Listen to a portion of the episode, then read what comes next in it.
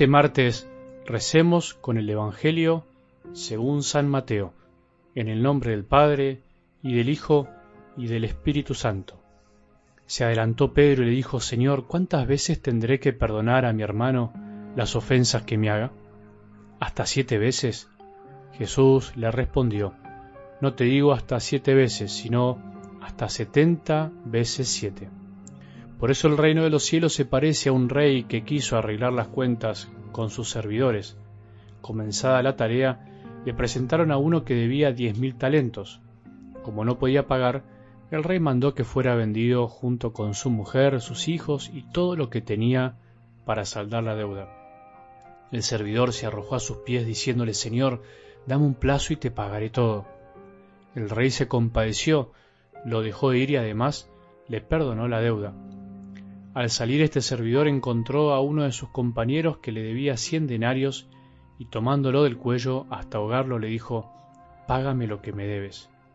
El otro se arrojó a sus pies y le suplicó, Dame un plazo y te pagaré la deuda.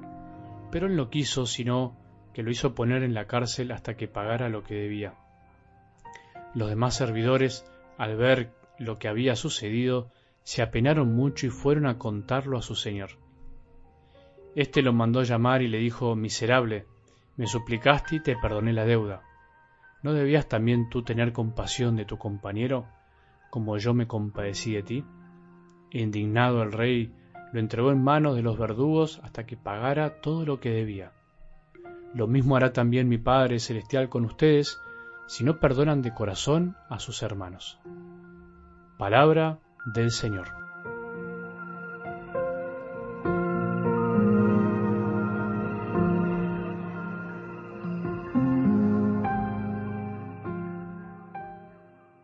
La palabra de Dios es como la lluvia que cae, que empapa todo lo que toca a su paso.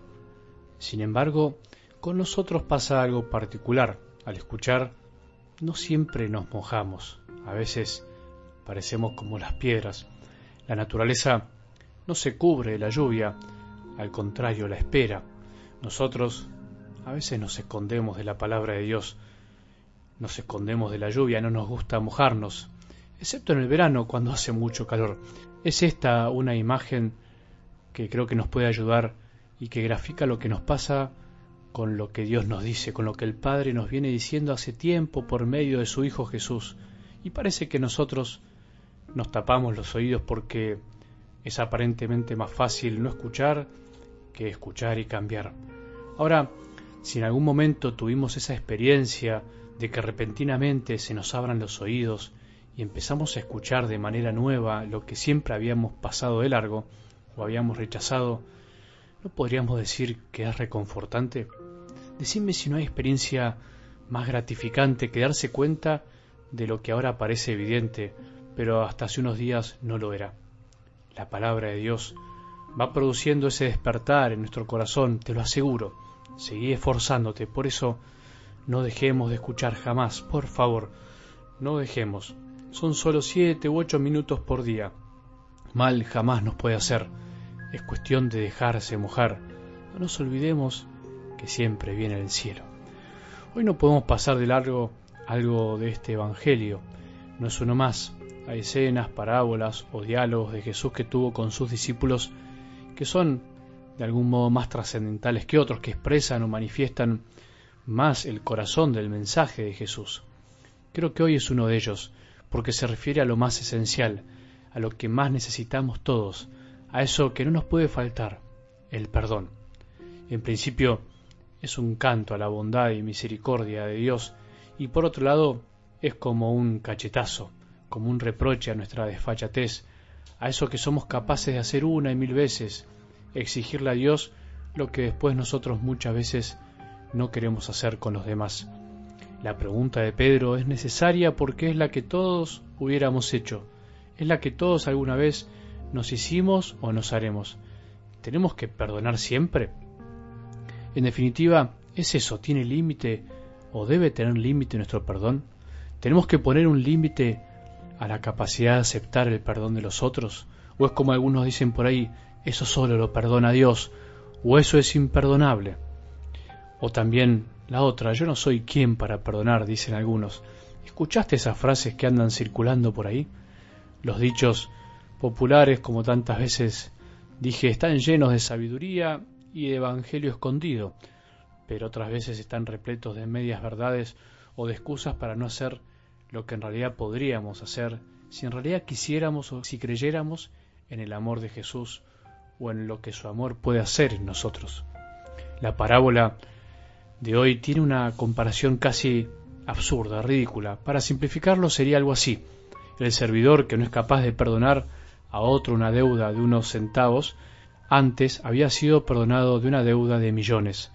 A uno le sale decir casi sin pensar, qué espanto, yo jamás haría una cosa así. En realidad te diría, o por lo menos así lo creo, que Jesús nos está diciendo a todos, eso hacen ustedes cuando no quieren perdonar a alguien. No estar dispuesto a perdonar sabiendo que uno es perdonado o que fue perdonado sería comportarse como este servidor. Es tan infinita la distancia entre lo que nos perdonó Dios y nos perdonará a lo largo de la vida que no llegamos a comprenderla, no nos cabe en el corazón. Es muy grande nuestra deuda para con Él y por eso somos capaces de hacer esta ridiculez tan grande y absurda. Cuando no perdonamos, sin darnos cuenta estamos tomando del cuello a los otros hasta ahogarlos, con tal de que nos devuelvan lo que nos quitaron, la fama, la paz, la dignidad y tantas cosas más. La falta de perdón es la medida de nuestro amor pequeño, es la medida de nuestra incapacidad de darnos cuenta lo que Dios ya nos perdonó aún antes de que hubiéramos nacido. Por eso, solo el que se siente perdonado es capaz de perdonar todo y siempre, sin límites. Pensemos en esta ecuación que se entiende fácil con la razón, pero no siempre con el corazón. Dios ama plenamente, por eso perdona plenamente. Nosotros amamos poco y por eso somos capaces de ahogar a los demás.